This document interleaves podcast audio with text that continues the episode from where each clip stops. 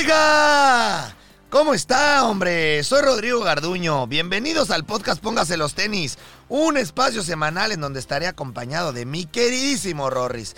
Y juntos estaremos conversando con personalidades del mundo del entretenimiento, pero no solamente, ¿eh? tendremos cantantes, futbolistas, empresarios, emprendedores y todo tipo de persona que pueda aportar con una extraordinaria y maravillosa historia de la cual podamos sacarle provecho para inspirarnos también y resolver a través de sus historias muchísimos conflictos o problemas que pudiéramos nosotros tener en nuestro día a día.